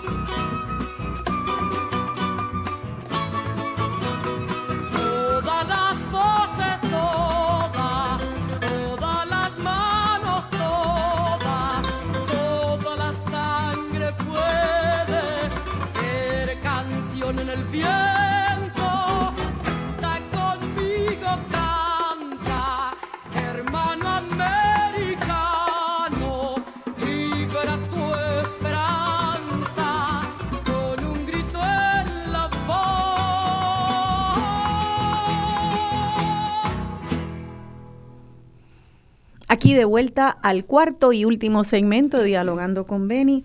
Esa canción eh, se llama Canción con Todos, en la voz de Mercedes Sosa. Eh, y ese último verso dice, libera tu esperanza con un grito en la voz. Pues sí, eh, esa, esa esperanza ha sido liberada a través de todo el mundo. Eh, a través de toda Latinoamérica, a través de también de Estados Unidos, de Europa, de África, de los distintos continentes. Hay un movimiento de personas jóvenes y de, y de adultos de todas las edades, pero mucho liderado por los jóvenes que abrieron los ojos a que el mundo que estaban recibiendo estaba enfermo y que había, hay que cambiarlo, hay que cambiarlo. Y uno de los cambios más urgentes es la agricultura porque es donde de manera eh, vamos a decir, convencional. A mí siempre me molesta un poco decirlo que la agricultura convencional, porque es bastante nueva, ¿verdad? Todo esto no es la, la, la, tradicional, no es lo que la humanidad ha estado haciendo por los siglos de los siglos y amén. Esto estamos hablando de un pestañar en la en la humanidad, en la historia de la humanidad, pero eh, en ese nanosegundo se encargó esa agricultura de envenenar tan rápidamente el planeta que ahora junto con otras actividades también tóxicas, eh, nos tienen al borde de un precipicio. Pues estos jóvenes y eh, eh, este es un movimiento en realidad, como, como dijo Samantha, de ejércitos de jóvenes a través del el planeta completo que están despertando y pues Puerto Rico no falta. estábamos hablando con, con Leo con Leo Lavoy de, de esta, este proyecto. Eh, se llama Trama Antillana. Por favor, entren a Instagram y véanlo para que vean porque yo me emocioné al verlo porque creo que Leo se cayó la llamada Y, sí, sí, pero, estoy aquí, estoy aquí. Ya estás aquí. Ok, entré en la pausa a ver estos hilos maravillosos en todo tipo de colores. Eh, y tú me quieres decir que ese algodón es de aquí de Puerto Rico, esos tintes preciosos, es un arco iris hermoso, de unas madejas de hilos, colores sepias, azules, rojos. Todo eso, todo, desde el hilo hasta el tinte, es de nuestra tierra. Eh, y producido con justicia salarial también, ¿verdad? A, todas las personas envueltas en el proceso. Bravísimo. Bravo, que eso de saber que eh, no te compraste la camisa y explotaste a no sé cuánta gente en el, en el camino. También es que son tantas cosas que hay que cambiar, pero bueno, no, ahora con, unos minutos que nos quedan, no voy a entrar en eso, eso, eso es otra cosa, pero eh, hay que cambiar nuestra manera de consumir, es todo lo que quiero decir. Eso de estar consume que te consume comprando un chorro de cosas, esto en especial, esto barato, esto barato, para seguir este locamente consumiendo y explotando a las personas que hacen esos productos. Pero eh, eh, hay un modelo nuevo y ustedes lo están haciendo y es hermoso, es sensible, rescata nuestras tradiciones, incluso como dijimos, hasta nuestros vocablos. Yo no sabía este término de jiquirite. Jiquirite, entonces, ¿qué quiere decir? Es la planta del índigo, que la, la planta, el, la, el nombre científico es Indigófera subfruticosa, sería en el que se refieren ellos y que, se registró aquí en, el Caribe ya, o sea, que tiene más de 2.000 años aquí. Mira para allá. Así que es un nombre, un nombre taíno para la planta de índigo. Eh, y esa exhibición pueden verla entonces en arte público. Eh, en espacio público en Santurce, mira. Espacio, ok, en espacio público. Pues vayan allí, yo voy a ir de seguro para espacio público para que vean una de las manifestaciones de nuestra agroecología boricua. Es una de ellas que no es solamente la parte alimentaria que es básica, fundamental. Eh, Ian, este segmento es cortito, nos quedan solo unos minutos y me gustaría que nos dé un poco como unas pinceladas de, de estos distintos recintos. Eh, están todos en distintas zonas geográficas de, de nuestro archipiélago, por lo tanto todos tienen distintas características y me imagino que la agroecología no es como un Burger King que, que va y, y, se hace un modelito igual y se hace lo mismo en todas partes, ¿verdad? Pues mira, como, como hemos estado hablando, son 11 secciones, 11 pueblos alrededor de Puerto Rico, y cuando las personas soliciten, cuando entren a la solicitud, van a poder escoger la sección, el pueblo a la que están solicitando, que prefieren. Sí. ¿Verdad? Y quiero resaltar también aquí eh, una de las fortalezas más importantes que yo creo que tiene la Escuela de Agroecología es el equipo de trabajo, el grupo de maestros, de profesores, profesoras, eh, que afortunadamente y para orgullo nuestro, pues han sido muchos de ellos graduados del, del, propio proceso del curso de productores y promotores agroecológicos, eh, que se han seguido formando. Eh, tenemos varios agrónomos entre los profesores y profesoras también. Eh, líderes comunitarias. líderes comunitarios, etcétera. Sí. Entonces, hemos, nos hemos ocupado de, de formar esos formadores también que es uno de, los cursos, de los procesos que se dan dentro de la escuela de agroecología, claro. que es pensando en expansión y la distribución de la escuela, pues nos hemos dado la tarea de formar formadores. Claro, que tú no vas a, o tú te graduaste, pero de ahí a comuni y tiene y adquiriste unos conocimientos, pero de ahí a pasar a ser maestra o maestro y poder comunicarlo, hay pues hay hay otra formación para poder ser facilitador y ustedes también se han encargado de ese conocimiento pedagógico en realidad. Y ahora mismo el equipo de, de, profesoras y profesores es de más de 20, cerca de 25 profesoras, profesores que son los encargados de, facilitar el curso en cada una de esas secciones. y, rapidito hablar un poco de la estructura del curso. Sí, ¿qué, se, qué se aprende cuando la gente se matriculen ahora esta semana? Aprendes de todo, de todo desde el asunto histórico de la agricultura, este, nuestra situación agrícola en Puerto Rico, en el mundo, pero al suelo, aprender sobre el suelo, las características del suelo, a preparar el suelo, semillas, selección de semillas, producir semillas, variedades, eh, preparación de suelo, siembra, mantenimiento de hierbo, plagas y enfermedades, hasta cosecha, post cosecha. Eh, y mercadeo también. Todo hasta el mercadeo. ¿Y son cuántas semanas? Son 20 semanas. El curso empieza el 9 y el 10 de febrero y se va a extender entonces hasta finales de junio. Eh, que son 20 semanas, un semestre básicamente completo. Eh, el curso tiene tres componentes principales, un componente teórico, donde la gente pues vamos a estar en un salón de clase atendiendo en algunos momentos una conferencia, pero tiene un componente también importante eh, protagónico, que es el componente práctico. Y es que en cada una de las secciones se desarrolla una siembra agroecológica con los estudiantes, desde cero, desde ver el malezal, el tener que deshiervarlo, preparar el terreno, sembrar, trasplante, hasta comernos nuestra cosecha. Qué fantástico. Así que, por ejemplo, eh, en esos huertos se cosecha hasta mil libras de vegetales, de comida, que los estudiantes se llevan a su casa y disfrutan en sus casas y eso también transforma, radicaliza la forma en que ellos se relacionan con los alimentos, porque muchas veces cosechan cosas que jamás habían comido o cosas que jamás pensaron que en Puerto Rico se cosechaban. Como por ejemplo, ¿qué tipo de cosas has visto que la gente se sorprende? Zanahorias, por ejemplo, una de las cosas más revolucionarias que tú puedes sembrar, porque primero que muchas veces pensamos que eso no se da en Puerto Rico y la siembra de zanahoria es hermosa. Qué linda. y en un en huerto típico del curso de productores y promotores agroecológicos, pues sembramos más de 10 cultivos diferentes, o incluso bastante más que eso. Qué fantástico. Así que cada estudiante termina llevándose decenas o incluso cientos de libras de comida al final del semestre, a través de la semana. Qué bien. Eh, que transforman sus dietas también como producto pues, de, tomar el curso. Eh, hay un, componente, un tercer componente importante del curso que es voluntariado agroecológico. Así que, aparte de las horas contacto que tienen con sus profesores. Una vez a la semana. Una vez a la semana, los estudiantes tienen que completar una práctica o voluntariado agroecológico de 50 horas durante el semestre en una finca que ellos seleccionen de un listado que nosotros proveemos de compañeros y compañeras que tienen fincas agroecológicas en Puerto Rico, porque como tú mismo hiciste la, la, explicación, pues no hay un solo, no hay una receta, no hay un solo tipo de agroecología.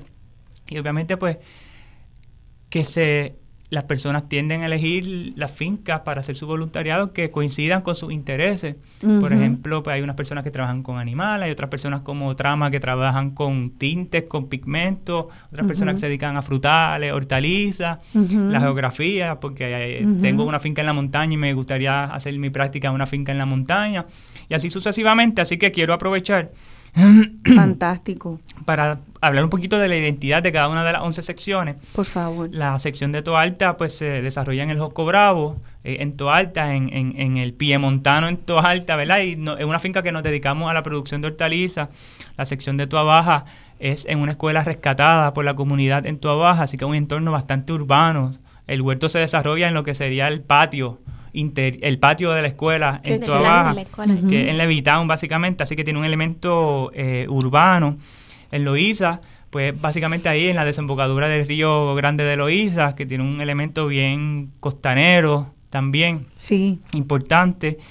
Eh, en Manatí Ciales, es la finca Pueblo Nuevo, que está entre medio de los mogotes, eh, en, entre Manatí Orocovi es pues una, en, la finca La Jungla en Orocovi, eh, que es una finca en la montaña, así que tienen una maestría en el uso de la pendiente bien interesante. Me arriba. Esa, finca es Sí, es espectacular, La, Jungla. La sección de Mayagüez, pues en la, en la en finca El Zamora, en la finca Laboratorio de la Universidad de Puerto Rico, en Ponce, pues Ponce Montaña, en Finca Reverdecer en Ponce.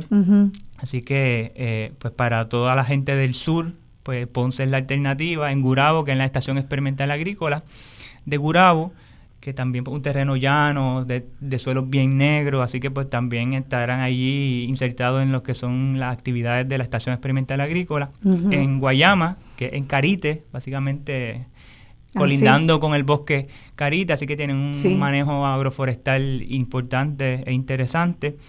En Aybonito, que es en Trama, ahí al pie del cañón San Cristóbal, que de hecho se ve, tú trabajando la tala ves el cañón San Cristóbal. Y la sección de San Juan, que es una sección nueva, pues que en la Fundación Luis Muñoz Marín, eh, que eh, pues Está mucha gente un poco urbano, eh, se considera urbano, pero un pulmón allí que uno no se imagina que eso existe allí. Es una finquita urbana. Sí, así que es como semiurbano allí, pero igual trabajar con, con, retos típicos de la, de la, de la ciudad de la metrópolis. ya. Así que básicamente esas son las 11 secciones. Me encanta que hayas dado esa, esa pequeña descripción porque puedo imaginarme entonces una persona aprendiendo a sembrar en guinda, en un taludo, en una pendiente, y eso lleva una destreza. E, ese otro suelo negro de tierras negras, pues me pregunto qué se podrá sembrar o qué no se podrá sembrar. Me imagino que cada tierra este pues tiene como que recibe mejor unas semillas en unas condiciones. Ahí destaca las clasificaciones de suelo y, las variables, lo, variable que puede ser eso. Excelente. Y van a aprender entonces eh, de todo eso con la particularidad del, del, lugar a donde cada cual escoja. Vamos a darle información nuevamente. Entonces, eh, tienen hasta este 19 de enero, el viernes, ¿verdad? Correcto. ¿A qué hora, hasta qué hora tienen el viernes para, el para 19 de enero hasta las 11 y 59 de la noche. Mientras sea 19 de enero. Sí. Eh, luego se cierra eh, el formulario y no va a poder ingresar. Así que aprovecha, algo bastante sencillo. Entra, ¿Cómo se consigue la convocatoria? Pues entra a nuestras redes sociales. Sí. Proyecto Agroecológico El Josco Bravo en Facebook el Josco Bravo en Instagram. Ahí hay publicaciones donde está disponible el enlace o el link para el formulario. En el formulario también te provee más información. Una cosita, el curso es gratuito. Hay un donativo sugerido de 100 dólares en total por el semestre completo. Imagínate. Que básicamente es para la compra de materiales, semillas, sistemas de riego, etcétera, cualquier cosa que, se, que haga falta. o sea que este curso, en realidad, sus maestras y maestros eh, son voluntarios. Pues mira, en gran medida sí, pero igual eh, nosotros hemos hecho el trabajo de conseguir recursos económicos para poder compensar el trabajo de, de, los facilitadores, ¿verdad? Porque siempre ha sido importante para nosotros mantener el, curso accesible, que el asunto de que las personas no puedan costear el curso no sea una limitación para que no se formen como agricultores. Claro, ok, eso está excelente, o sea que, que 100 pesitos por un semestre completo donativo voluntario. Y es un donativo que si no puede darlo, pues que eso no sea obstáculo a si usted puede, porque tiene eh, la, la, voluntad, el deseo y el compromiso, pues poder hacerlo. Así, que, llegue la voz, y conoce a algún sobrino, sobrina, primo, prima, tío, tía, conocido, conocida, amigo, amiga, que le interese la agricultura y le ha compartido a usted que tiene el sueño, que le gustaría en algún futuro, incluso aunque sea hacer un huerto en su casa pues usted se comunica con ellos, con él o ella, y le diga, entra a El Josco Bravo en las redes sociales, que ahí hay un curso fenomenal. Exacto. Es la mejor oportunidad para formarte como agricultor. Eh, agroecológico. agroecológico. Eh, la convocatoria está abierta por los próximos días. Es fácil de llenar. Igual Samantha le puede compartir aquí información de contacto si tuviera alguna complicación llenando el formulario, si no tenemos el acceso tecnológico para entrar y llenar ese formulario electrónico, pues tampoco si desea recibir el, formato PDF o algún, de ah, pues. alguna otra forma, me pueden escribir a escuela joscobravo arroba iala i a l a sí. dash pr.org escuela Josco Bravo arroba iala dash pr.org. Muy bien. Y ahí me pueden pedir el formulario, con gusto yo se lo envío. Perfecto. Eh, así que pueden escribir a ese correo electrónico. Para mí siempre lo más fácil es o entrar a Facebook o entrar a Instagram, buscar Josco Bravo ahí van a verlo, rapidito que entren. Y ahí van a pulsar ese enlace, van a llegar. ¿Hay algún teléfono donde las personas puedan llamar si tienen alguna pregunta, se atora el bolo allí digital? Claro, eh, se pueden comunicar conmigo, con Samantha. El código de área es 347 413 4292. 347 413 4292 y estarían comunicándose con Samantha, soy yo y con gusto se, se atiende cualquier pregunta o duda. Muy bien, muy bien. Em, acá estaba mirando los comentarios de la radio escucha. Eh, por, el, por Facebook. Eh, y sí, estaban, por ejemplo, qué, qué lindo ver, por ejemplo, Carmen Rivera Pagán, que es graduanda de, la Universidad de Utuado, este, eh, cita a Eugenio María de, de, Hostos, la agricultura es la espina dorsal de un pueblo. Eh, sí, y nosotros pues esta espina dorsal estábamos como con unos problemas graves de espina dorsal, este, eh, poco a poco llega la medicina, llega la cura y esta es la cura de nuestro, de nuestro pueblo para echar a andar. Em, es un reto, es un reto grande, ustedes lo han asumido. Em, unas últimas palabras antes de, de terminar, algo que, que tal vez la gente que no están dentro de estos círculos, ustedes les gustaría compartir algo, una anécdota, algo que, que nos toque el corazón, que, que nos dé esperanza, porque es nuestro primer programa del año y la gente que nos escucha, algunas están en este ambiente, pero otras no, están escuchando por primera vez de ustedes la ventanita de qué es lo que está pasando y cómo, cómo podemos apostar al futuro. Así que le voy a dar un turno, creo que todavía tenemos a Leo en línea, a cada uno de ustedes para que, para que nos puedan decir una, una última anécdota, pensamiento, lo que sea, que, que nos animen a, a, que esto es posible, que es un reto, que es algo lindo, eh, algo lindo que hayan aprendido que puedan compartir. Así que, Ian, te doy un turno al bate. Pues mira, hay una generación, hay mucha gente buena, fabulosa, genial. Yo tengo el privilegio de poder trabajar con uno de los mejores grupos de puertorriqueños y puertorriqueñas. Y que, y que no nos quede duda, que tengamos ese dato tranquilamente en nuestros corazones. Que hay muchos puertorriqueños y puertorriqueñas de primera, que estamos dispuestos a, entregar nuestras vidas por, por, el, por ese país que, nos merecemos y que, y que nos urge seguir construyendo. Y nosotros decimos, vemos en la, en la agricultura, en la agroecología, nuestra trinchera de lucha. Nuestra, decimos que es un arma de construcción masiva.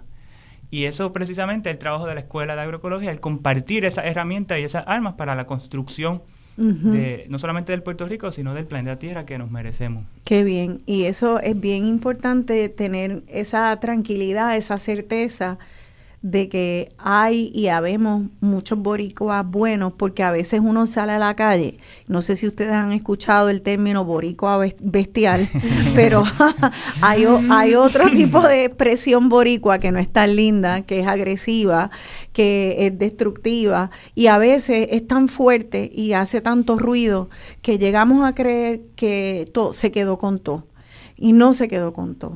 Eh, hay mucha gente trabajando y trabajando de manera metódica. A mí lo que me inspira de lo que ustedes dicen y han compartido es cómo hicieron ese balance entre la protesta y la propuesta. Y en algún momento incluso tuvieron que pausar un poco la, protesta para poder construir la propuesta. y es una propuesta poderosa, correcto. Y es una propuesta que da esperanza, que tiene fecha, que requiere que pongas la alarma, te despiertes y, y, que, y, que, y que construyas país.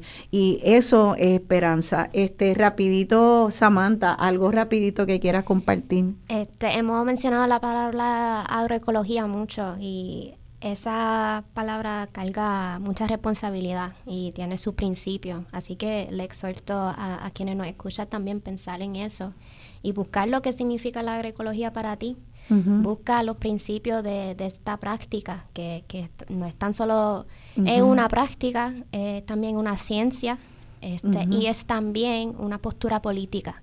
Y esto, los tres juntos, muestra, eh, por lo menos el Josco Bravo, y, la comunidad que, se acerca al Josco Bravo muestra lo que es eso, la agroecología. En práctica, en ciencia y, en cómo deseamos vivir nuestra, nuestras vidas a diario. Excelente, excelente. Ya nos tenemos que ir, pero vamos a ver si está Leo todavía en línea, que podamos, ¿estás Leo? No sé si estás ahí. Sí, estoy aquí, estoy aquí, saludos. Saludos, nos quedan como un minutito antes de irnos, Leo, y te quiero este, que tú termines y nos digas algo rapidito que quieras compartir con el público sobre este proyecto de país. Pues básicamente, y cito ambiguamente un poco a Ian en esto, que él lo dijo en el curso, pero básicamente el curso ofrece, ¿verdad?, lo que es eh, el hormigón de lo que él llamó el, eh, el razonamiento agroecológico. Y nosotros básicamente ayudamos, ¿verdad?, a que tú tengas las herramientas para construir el razonamiento agroecológico. El razonamiento agroecológico no es el mismo nunca dos veces y no aplica igual en ningún lugar y todo el mundo, ¿verdad? Tiene que manos a la obra, trabajar y emplear estas herramientas que nosotros vamos a estar proveyendo y aplicarlas, ¿verdad? De la manera y, y, en la combinación necesaria para la particularidad del espacio donde uno esté. Muy bien. Básicamente. Excelente. Pues esto eh, hemos llegado al final del programa. Esto es básicamente una plantilla, un blueprint, un pues un plan, un plan de trabajo eh, de cómo vamos a construir este país. Y como ven, eh, es un plan de trabajo que empieza con la agricultura, el rescate de la agricultura saludable, la ecológica, la economía sustentable, la comunidad, un rescate de comunidad, un rescate de antepasados es arar el porvenir con viejos bueyes. Y los bueyes allí en el Josco Bravo tienen un lugar también. Así que, eh, nada, para comenzar este año, que sepamos que estas jóvenes y estos jóvenes están ahí, están arando, están uniendo su movimiento, un ejército boricua, que están dándonos un proyecto de país al cual podemos apostar. No nos olvidemos de eso, vamos a apoyarlos eh, rieguen la voz, hasta el viernes tienen para, para regar la voz, que se matriculen y que siga ampliándose este ejército y estas alianzas para un Puerto Rico con futuro. Muchas gracias, se despide de ustedes su servidora Rosana Cerezo. Estuvo desde el sur hacia la América y total